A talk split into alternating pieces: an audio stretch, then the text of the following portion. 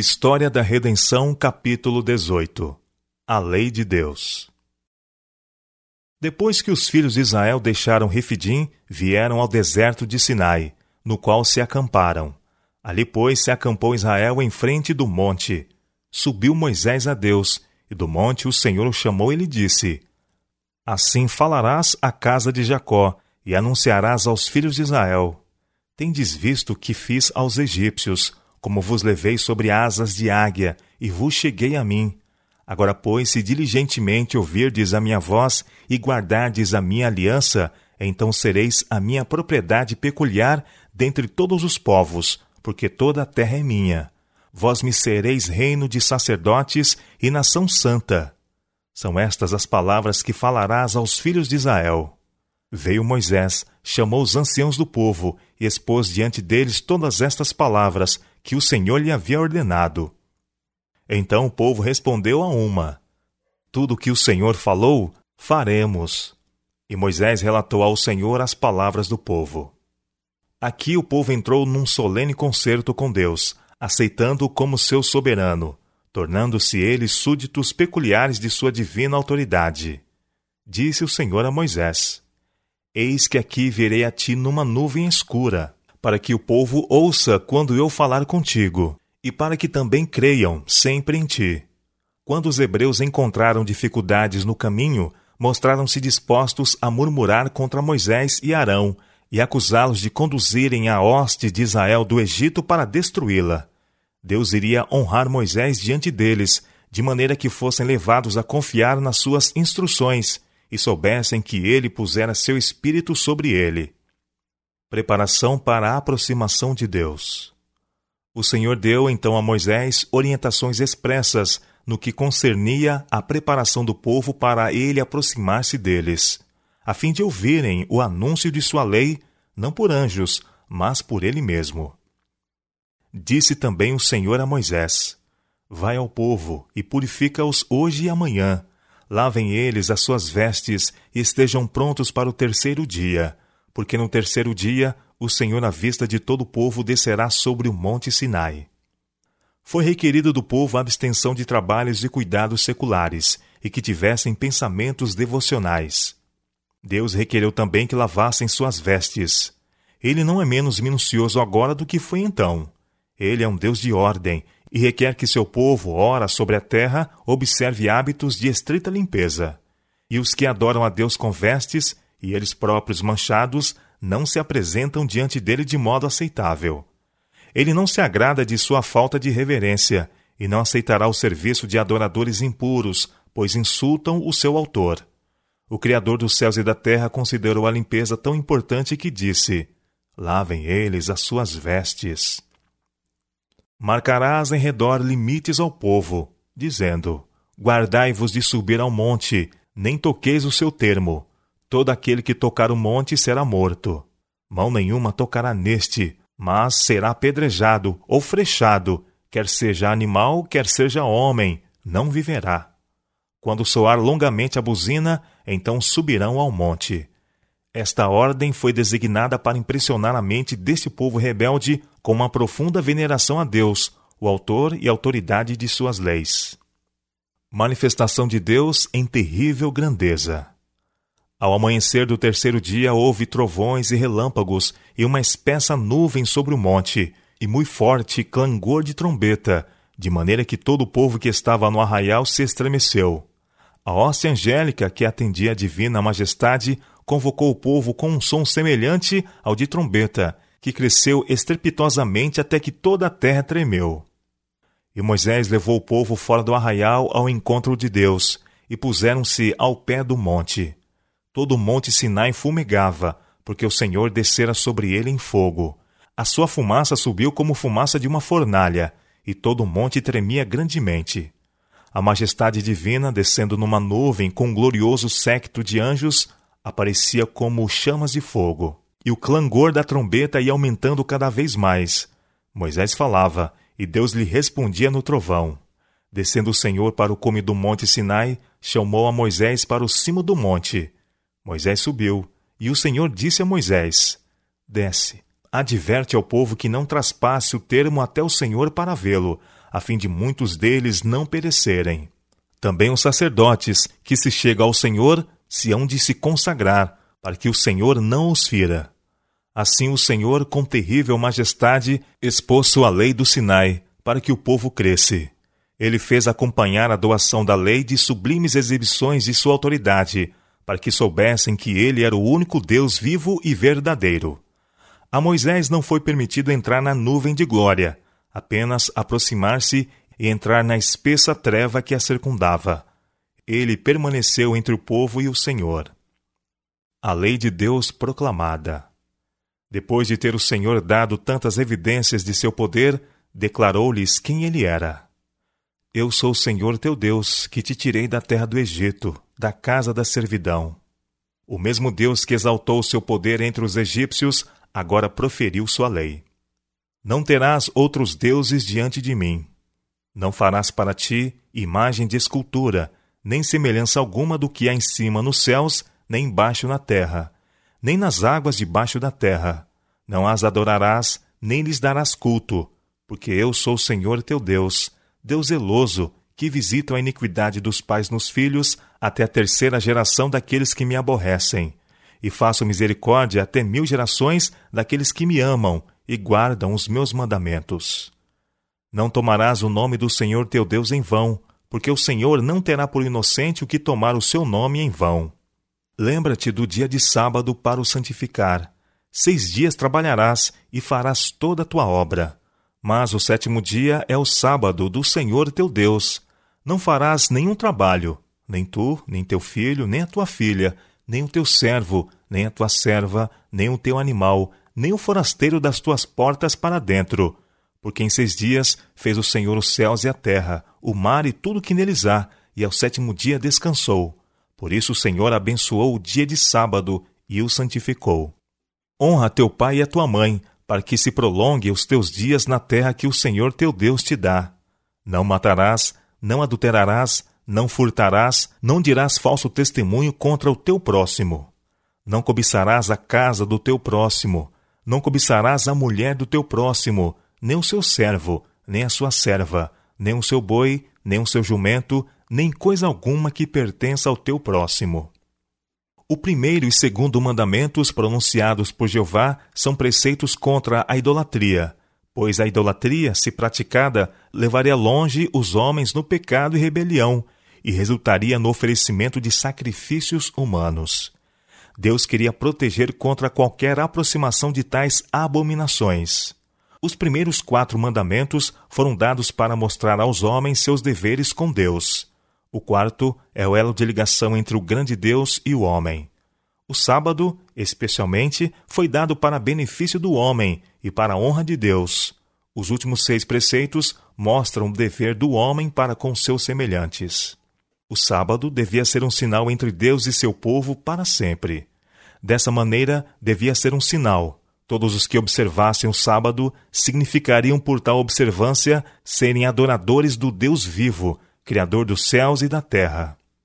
O sábado devia ser um sinal entre Deus e seu povo, enquanto ele tivesse um povo sobre a terra para servi-lo.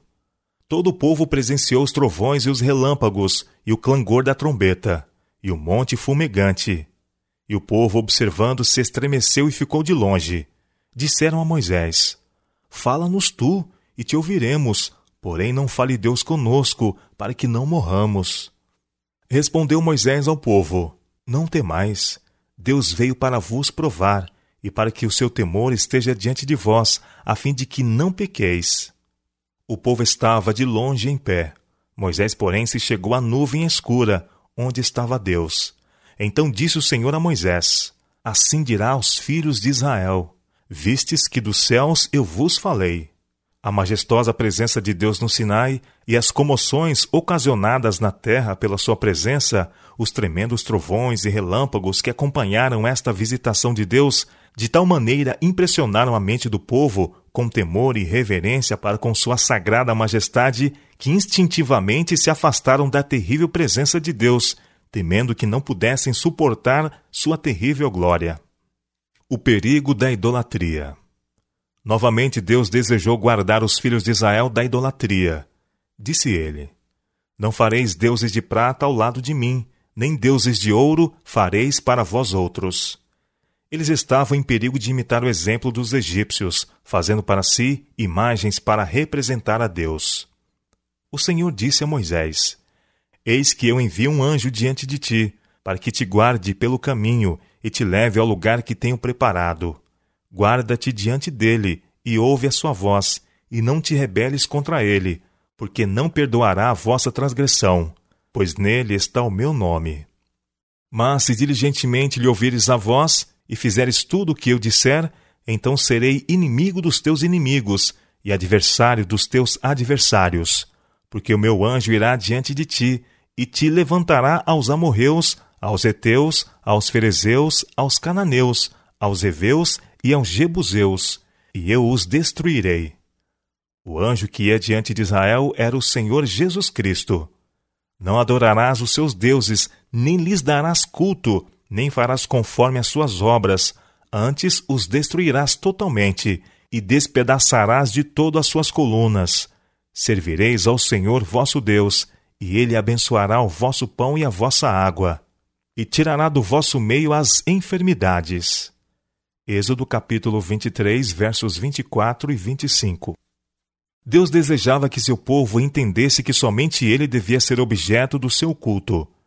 E quando derrotassem as nações idólatras ao seu redor, não deviam preservar nenhuma das imagens de sua adoração, mas destruí-las totalmente.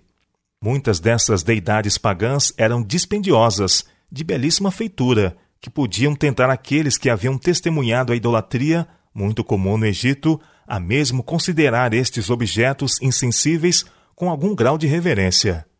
O Senhor queria que seu povo soubesse que era por causa da idolatria daquelas nações que as conduziu a todos os graus de impiedade, que ele usaria os israelitas como seus instrumentos para puni-los e destruir seus deuses. Enviarei o meu terror diante de ti, confundindo a todo o povo aonde entrares.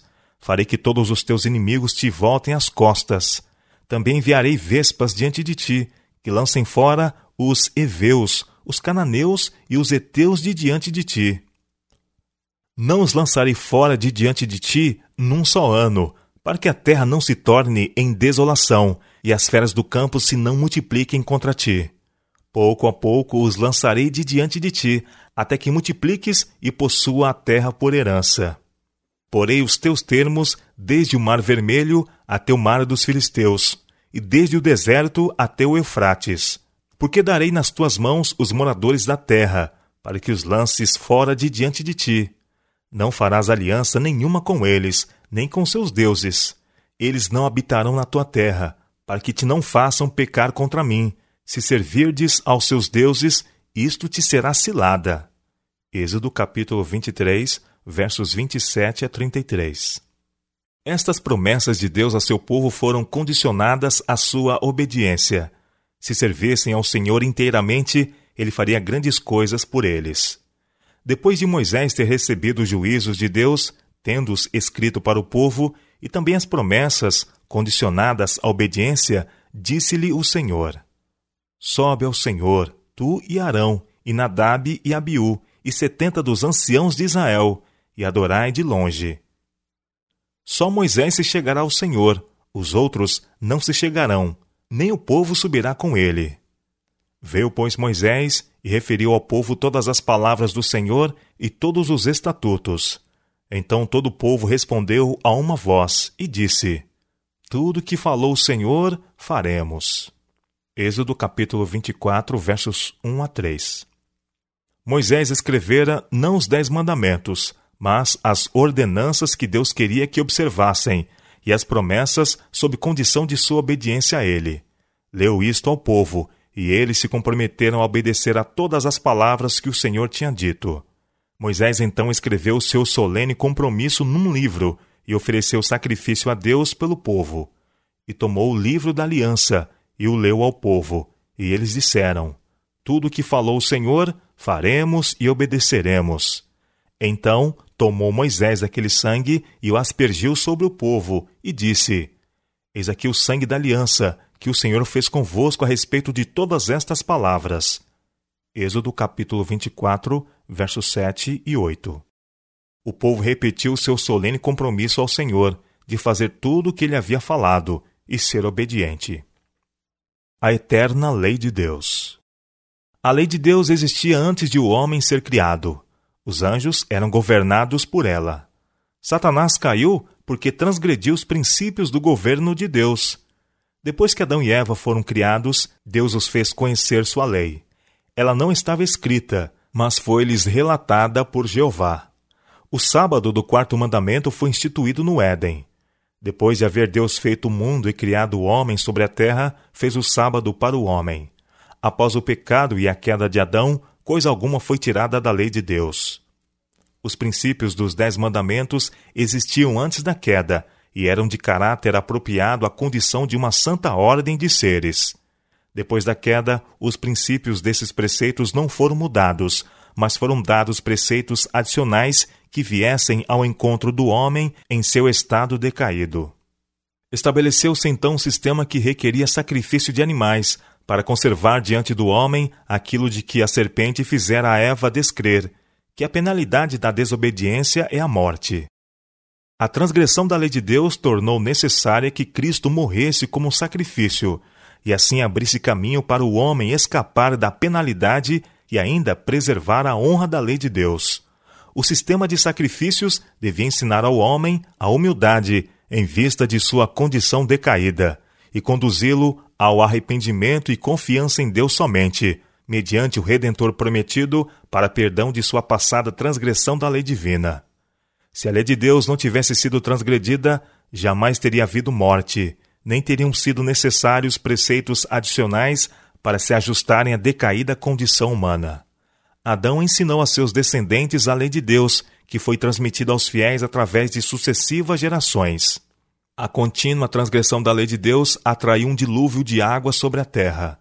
A lei foi preservada por Noé e sua família, que, por precederem corretamente, foram salvos na arca por um milagre de Deus. Noé ensinou a seus descendentes os Dez Mandamentos. O Senhor, desde Adão, preservou para si um povo em cujo coração estava a sua lei. Disse de Abraão: Porque Abraão obedeceu a minha palavra e guardou os meus mandamentos, os meus preceitos, os meus estatutos e as minhas leis. Gênesis, capítulo 26, verso 5. O Senhor apareceu a Abraão e disse-lhe: Eu sou Deus Todo-Poderoso. Anda na minha presença e sê perfeito. Farei uma aliança entre mim e ti, e te multiplicarei extraordinariamente. Gênesis 17, 1 e 2. Estabelecerei a minha aliança entre mim e ti e a tua descendência, no decurso das suas gerações, aliança perpétua, para ser o teu Deus e da tua descendência. Ele então requereu de Abraão e sua descendência a circuncisão, que era um círculo cortado na carne, como um sinal de que Deus os havia cortado e separado de todas as nações como seu tesouro peculiar. Por este sinal, eles solenemente se comprometeram a não se ligar por casamento com outras nações, pois assim fazendo poderiam perder sua reverência a Deus e sua santa lei, e se tornariam como as nações idólatras ao redor deles. Pelo ato da circuncisão, eles solenemente concordaram em cumprir a sua parte nas condições da aliança feita com Abraão, de se separarem de todas as nações e serem perfeitos. Se os descendentes de Abraão se tivessem mantido separados das outras nações, não teriam sido seduzidos à idolatria. Conservando-se separados das outras nações, seria removida deles uma grande tentação de comprometer-se em suas práticas pecaminosas e rebeldia contra Deus. Perderam em grande medida seu peculiar e santo caráter por se misturarem com as nações ao redor. Para puni-los, o Senhor trouxe sobre sua terra a fome que os compeliu a descerem ao Egito para preservar a vida. Mas Deus não os abandonou enquanto estavam no Egito, por causa de sua aliança com Abraão. Permitiu que fossem oprimidos pelos egípcios, para que tornassem a ele em seu desespero, escolhessem seu justo e misericordioso governo e obedecessem a seus reclamos. Eram apenas umas poucas as famílias que desceram ao Egito. Elas aumentaram para uma grande multidão. Alguns foram cuidadosos ao instruir seus filhos na lei de Deus, mas muitos israelitas haviam testemunhado tanta idolatria que tinham ideias confusas da lei de Deus.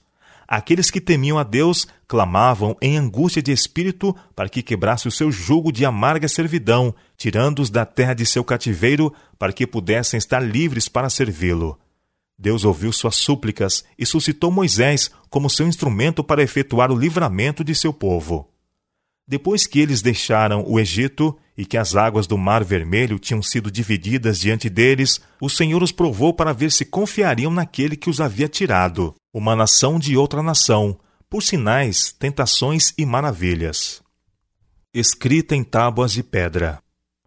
Para deixá-los sem escusas, o próprio Senhor condescendeu em descer sobre o Sinai, envolto em glória e circundado por seus anjos, e na mais sublime e terrível maneira fez conhecida a sua lei dos Dez Mandamentos. Não confiou o seu ensino a ninguém, nem mesmo a seus anjos, mas proclamou sua lei com voz audível aos ouvidos de todo o povo. Não a confiou mesmo então a curta memória de um povo que fora propenso a olvidar seus reclamos, mas escreveu-a com seu próprio dedo santo sobre tábuas de pedra. Tiraria deles toda a possibilidade de misturarem com seus santos preceitos qualquer tradição ou de confundirem suas exigências com as práticas de homens. Então ele se aproximou ainda mais de seu povo que tinha sido tão pronto a extraviar-se, pois não queria deixá-los meramente com dez preceitos do Decálogo. Ordenou que Moisés escrevesse juízos e leis, conforme os ditasse, dando minuciosas instruções quanto ao que ele requeria que realizassem, e assim resguardou os dez preceitos que ele havia gravado sobre as tábuas de pedra. Estas específicas instruções e reclamos foram dadas para atrair o errante homem à obediência da lei moral, a qual era tão propenso a transgredir. Se o homem tivesse guardado a lei de Deus, tal como foi dada a Adão depois da queda, preservada na arca por Noé e observada por Abraão, não teria havido necessidade da ordenança da circuncisão. E se os descendentes de Abraão tivessem guardado a aliança, da qual a circuncisão era um sinal ou compromisso, jamais teriam eles caído na idolatria, nem teria sido permitido descerem ao Egito, e tampouco teria havido necessidade de Deus proclamar sua lei do Sinai, gravando-a sobre tábuas de pedra e guardando-a por definidas instruções nos juízos e estatutos de Moisés. Os juízos e estatutos. Moisés escreveu estes juízos e estatutos da boca de Deus enquanto estava com ele no monte. Se o povo de Deus tivesse obedecido aos princípios dos Dez Mandamentos, não teria sido necessário dar a Moisés instruções específicas que ele escreveu num livro, relativas ao seu dever para com Deus e de uns para com os outros. As definidas instruções que o Senhor deu a Moisés quanto à obrigação de seu povo uns para com os outros e para com o estrangeiro, são os princípios dos Dez Mandamentos simplificados e dados de maneira definida, de modo que eles não precisassem errar. O Senhor instruiu a Moisés definidamente quanto aos sacrifícios cerimoniais, que deviam cessar com a morte de Cristo. O sistema de sacrifícios simbolizava o oferecimento de Cristo como um cordeiro sem manchas o Senhor primeiro estabeleceu o sistema de ofertas sacrificais, com Adão depois da queda, e este o ensinou aos seus descendentes. Este sistema foi corrompido antes do dilúvio, e por aqueles que se separaram dos fiéis seguidores de Deus e se empenharam na construção da Torre de Babel. Eles sacrificaram aos deuses de sua própria feitura, em vez de ao Deus dos céus. Ofereceram sacrifícios não porque tivessem fé no Redentor por vir, mas porque pensavam que deviam agradar seus deuses pelo oferecimento de muitos animais sobre poluídos altares idólatras. Sua superstição levou-os a grandes extravagâncias. Ensinava ao povo que quanto mais valioso o sacrifício, maior prazer ele daria a seus ídolos e maior seria a prosperidade e a riqueza de sua nação. Portanto, seres humanos eram frequentemente sacrificados a estes ídolos insensíveis, Aquelas nações possuíam, para controlar as ações do povo, leis e regulamentos que eram cruéis ao extremo. Suas leis eram feitas por aqueles cujo coração não fora suavizado pela graça. Enquanto passavam por alto os mais degradantes crimes, uma pequena ofensa acarretava mais cruel punição por parte dos que tinham autoridade. Moisés tinha isso em vista quando disse a Israel: Eis que vos tenho ensinado estatutos e juízos, como me mandou o Senhor meu Deus, para que assim façais no meio da terra que passais a possuir. Guardai-os, pois, e cumpre-os, porque isso será a vossa sabedoria e o vosso entendimento perante os olhos dos povos que, ouvindo todos estes estatutos, dirão: Certamente este grande povo é gente sábia e entendida.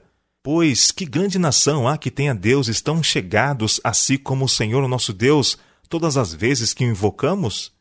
E que grande nação há que tenha estatutos e juízos tão justos como toda esta lei que eu hoje vos proponho?